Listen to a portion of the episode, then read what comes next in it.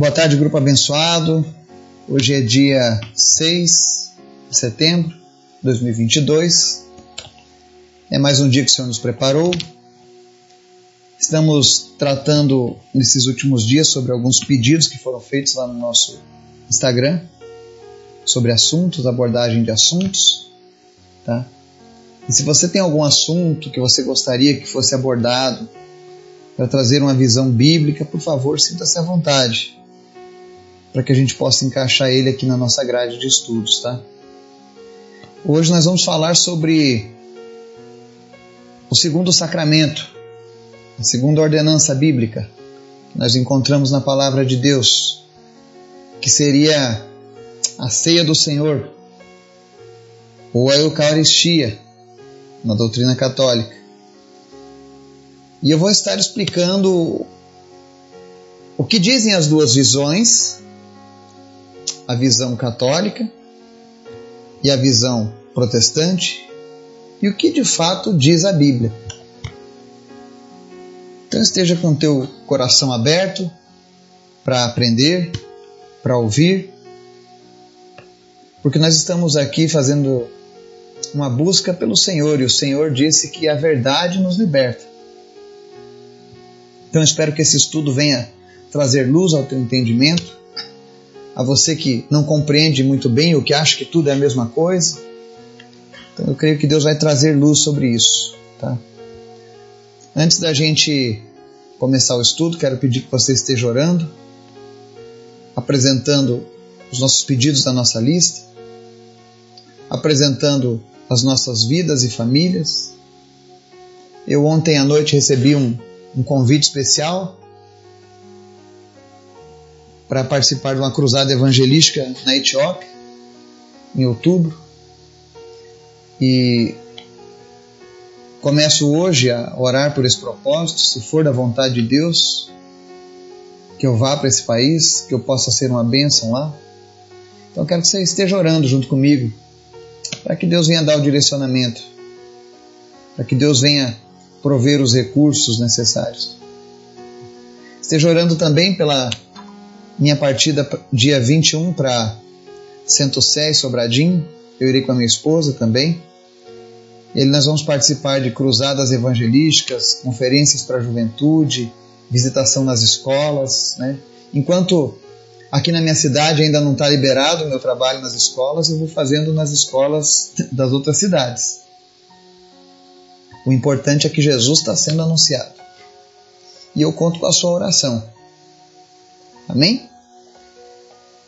Quero pedir também no grupo que vocês estejam orando em especial pela recuperação da Patrícia. A gente sabe que o pós-cirúrgico é um momento complicado e a cirurgia dela foi realmente uma coisa muito difícil. E que o Espírito Santo venha trazer paz ao coração dela. Que ela venha descansar no Senhor. Ore também pela cidade de Urubici, para que Deus desperte os filhos dele naquela cidade, que eles venham fazer a diferença, que Jesus seja entronizado naquele lugar, que todo espírito de morte cesse, que não se faça mais nenhuma menção de suicídio naquela cidade, em nome de Jesus. Vamos orar? Obrigado, Deus, porque tu és sempre bom, tu é maravilhoso. Nós te amamos, nós te adoramos, nós te exaltamos, nós colocamos as nossas vidas em tuas mãos. Porque ninguém melhor do que o Senhor, Pai, para cuidar de nós. E por isso nós te pedimos nessa tarde que a nossa mente nunca venha perder essa confiança, essa crença de que é o Senhor quem cuida de nós. E que não importa o que aconteça, Pai, o Senhor está no controle de todas as coisas. Ainda que o mar esteja revolto, ainda que o inimigo se levante, ainda que gigantes se coloquem no nosso caminho. Todavia, Pai, a nossa confiança está no Senhor. Nós fomos comprados por um alto preço. Nós somos propriedades tua, Pai. Nós somos a menina dos teus olhos, como diz a tua palavra. Que nós nunca venhamos a perder essa imagem, essa identidade que o Senhor formou dentro de nós. Que cada pessoa que está ouvindo essa mensagem aqui agora seja renovada no seu íntimo, no seu interior, acerca de quem ela é em ti, Jesus. Que a verdade do teu evangelho, que a verdade das tuas promessas seja algo real na vida dessa pessoa. Eu oro, Deus, por aqueles que estão nesse momento passando por lutas, por enfermidades, problemas financeiros. Cada um tem a sua luta, Pai. E todas eu sei que são difíceis. Mas eu peço nessa hora que Teu Espírito Santo visite cada pessoa, abençoando, fortalecendo, trazendo resposta de orações para cada uma delas. Mas especialmente, Deus, que essas lutas, que o calor dessas batalhas aproximem essas pessoas de Ti. Afinal, todas as coisas cooperam para o bem daqueles que te amam. Que pessoas se acheguem cada vez mais e mais a Ti. Te apresento os enfermos. Eu oro, Deus, para que o Teu Espírito Santo venha trazer cura sobre todas as pessoas. Em especial, te apresento a vida da minha esposa, Vanessa. Eu oro pela saúde dela. Nós repreendemos desde já, Deus, todo e qualquer diagnóstico negativo sobre a saúde dela, sobre o seu fígado, sobre o seu baço. Nós declaramos: o Senhor é a cura sobre a vida dela. E em nome de Jesus, Pai, nenhuma arma forjada contra nós prosperará. Nós oramos, meu Deus, pela vida do Gilberto, da Cristina, e repreendemos, ó Deus, o retorno de toda e qualquer célula cancerígena de toda e qualquer enfermidade. Nós cancelamos agora em nome de Jesus. Eu oro também, Deus, pela vida do Marcelo, pela vida da esposa. A tua palavra diz que dois são um só. E que a tua bênção venha sobre eles, trazendo cura, trazendo restauração. E nós repreendemos agora, Deus, toda raiz de câncer e todo mal em nome de Jesus, Pai. Nós declaramos vida e vida em abundância sobre essa família. Eu oro também, Deus, pela saúde da Patrícia, que haja recuperação plena. E em nome de Jesus, Pai, que a história dela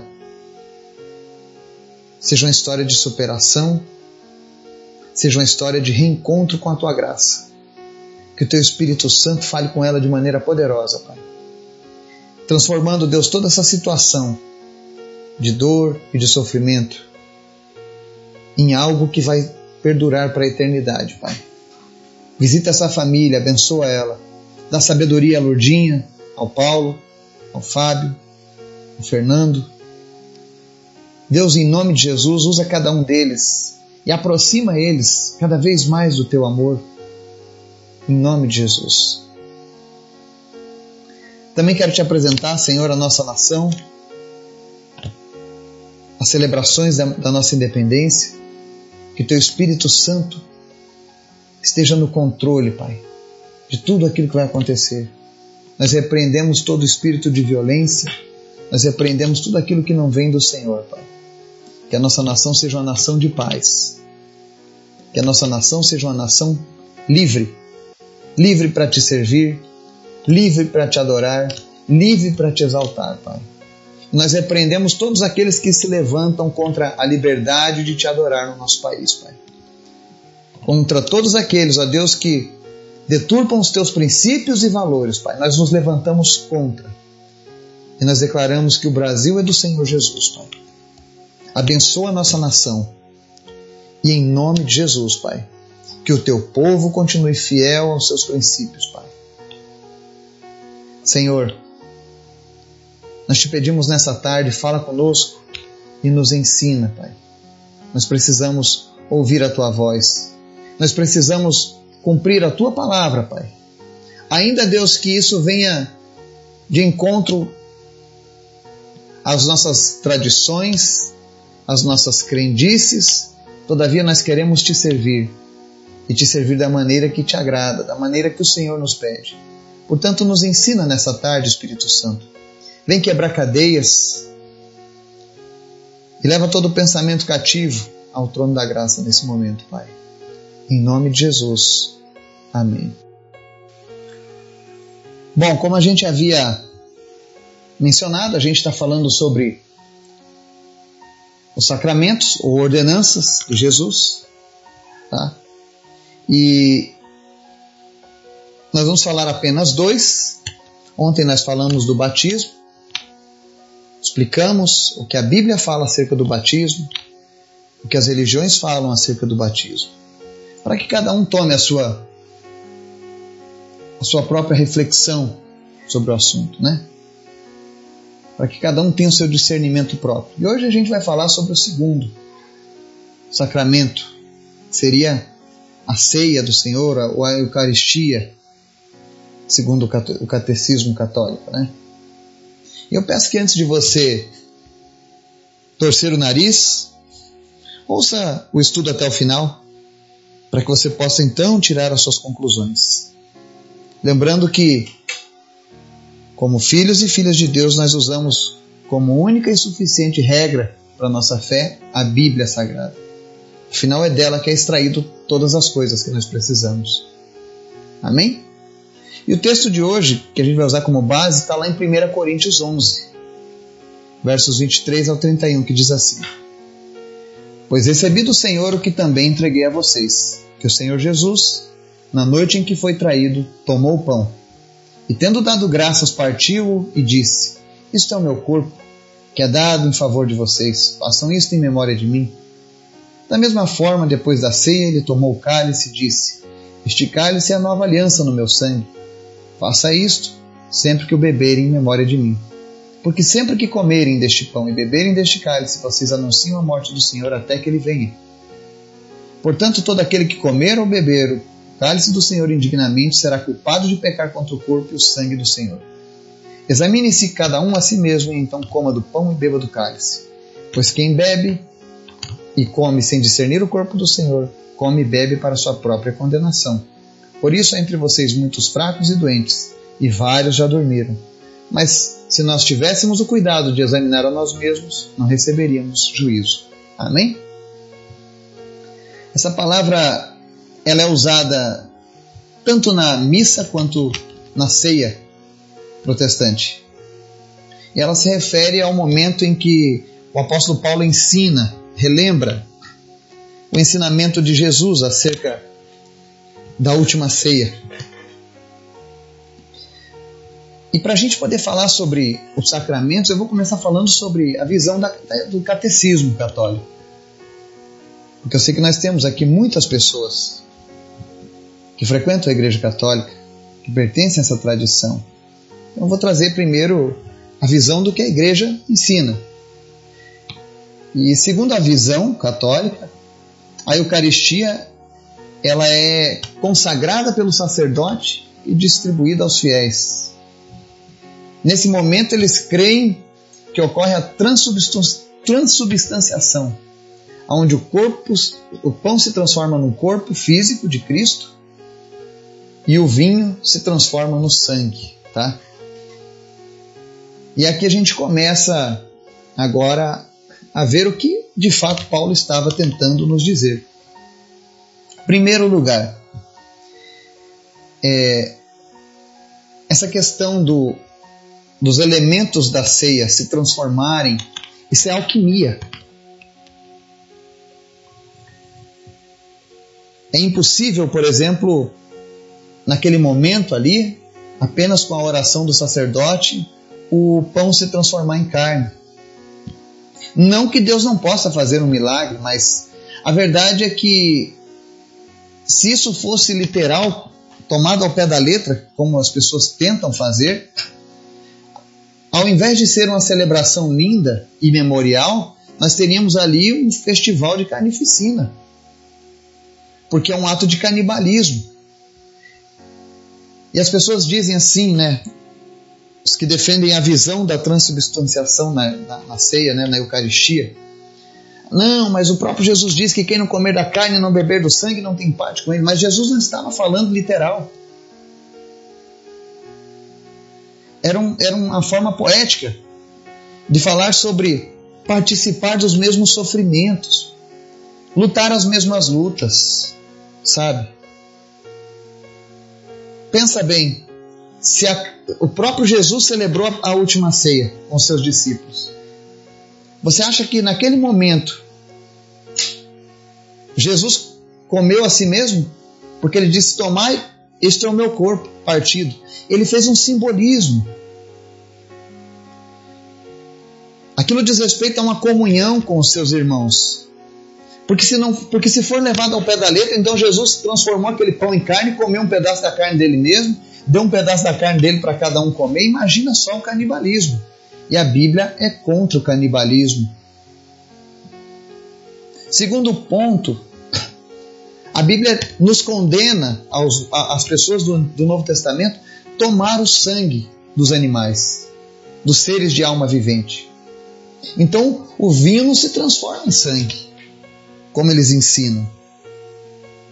Porque se fosse assim, o próprio Jesus estaria se contradizendo lá no livro de Atos, quando ele diz que nós não podemos ingerir o sangue. E vale lembrar também um outro ponto interessante.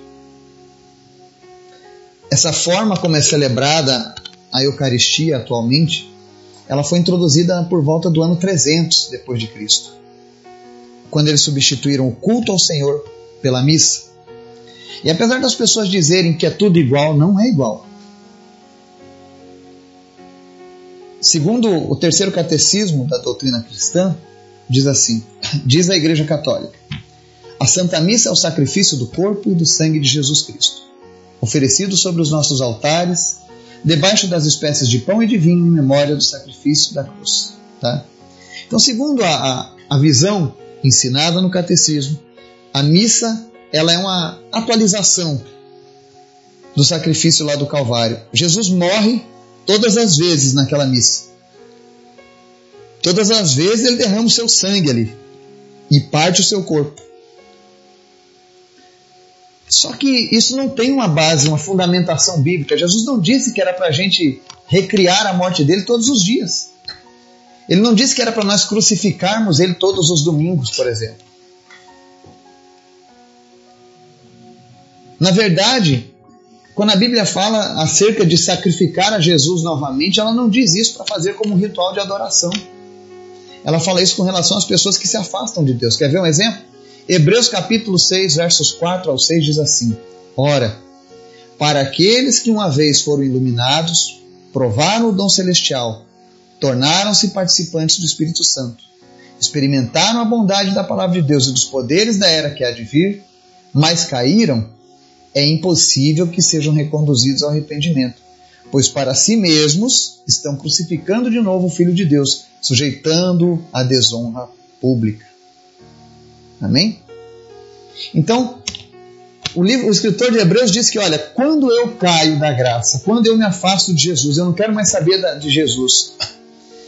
A partir desse momento, na minha vida, a ofensa que eu cometo a Deus é como se eu estivesse crucificando Jesus todos os dias. Isso não é sinal de graça, mas de desgraça. E a proposta que a missa tenta ensinar é essa: de sacrificar todos os domingos ali o corpo de Cristo. Outra coisa que é interessante é que na Eucaristia, no formato católico romano, apenas o sacerdote toma o vinho. Ele embebe a hóstia. Você sabia que a hóstia significa vítima? Você parte a vítima e entrega a vítima para as pessoas. O significado de hóstia é vítima. Então você mata Jesus, parte o corpo dele, passa no sangue e oferece para as pessoas. E ali todo mundo está ingerindo agora o corpo com sangue, descumprindo a uma ordenança que o próprio apóstolo Paulo, lá no livro de Atos, fala: olha, se abstenha da carne com sangue. E é interessante que essas tradições elas entram de uma maneira tão sutil que a gente acaba às vezes ignorando a própria palavra de Deus pensando, não, eu não posso ir contra. Mas a verdade é que nós precisamos entender o que é que a palavra de Deus nos diz. E quando o assunto é um assunto extenso como esse, você precisa buscar todas as referências que a Bíblia te traz. E eu não estou fazendo isso aqui porque eu sou contra A ou contra B, não. Eu estou fazendo isso porque eu sou a favor que a Bíblia seja ensinada da maneira como ela foi escrita. Eu tenho certeza que todos esses que nos acompanham têm sido abençoados não por causa do Eduardo, mas por causa da palavra de Deus. Porque a palavra de Deus é quem está sendo utilizada. É ela quem tem o poder de transformar a vida do homem. Eu, Eduardo, infelizmente não posso transformar a vida de ninguém. Mas o meu compromisso é levar essa palavra para você. E eu achei muito pertinente essa pergunta sobre esses sacramentos. Porque eu sei que as pessoas têm essa dúvida. E eu queria trazer essa visão da Bíblia para você. Outra coisa que é interessante, falando da ceia, da Eucaristia, né? O próprio Jesus, ele não disse que a carne se transformaria, mas ele disse: façam isso em memória de mim. E ele diz: ó, todas as vezes que vocês beberem e comerem, vocês vão lembrar, vocês vão anunciar a minha morte até que eu venha. Qual é o objetivo, então, da ceia? Tá? Ou Eucaristia, que também significa a mesma coisa, tá? Santa Ceia ou adoração. O objetivo disso é que Cristo estabeleceu em elementos visíveis o pão e o vinho, que a gente toma como um memorial do que aconteceu invisivelmente na nossa vida, que foi crer no sacrifício de Jesus, que derramou seu sangue e seu corpo para nos salvar. Então, qual é o papel da ceia do Senhor? O papel da ceia do Senhor é nos fazer refletir, de tempos em tempos, acerca das nossas atitudes como filho de Deus. Por exemplo, na minha igreja a gente celebra a ceia uma vez por mês. Mas eu, se eu fosse instituir isso como uma doutrina, eu, eu colocaria esse momento de comunhão todos os dias.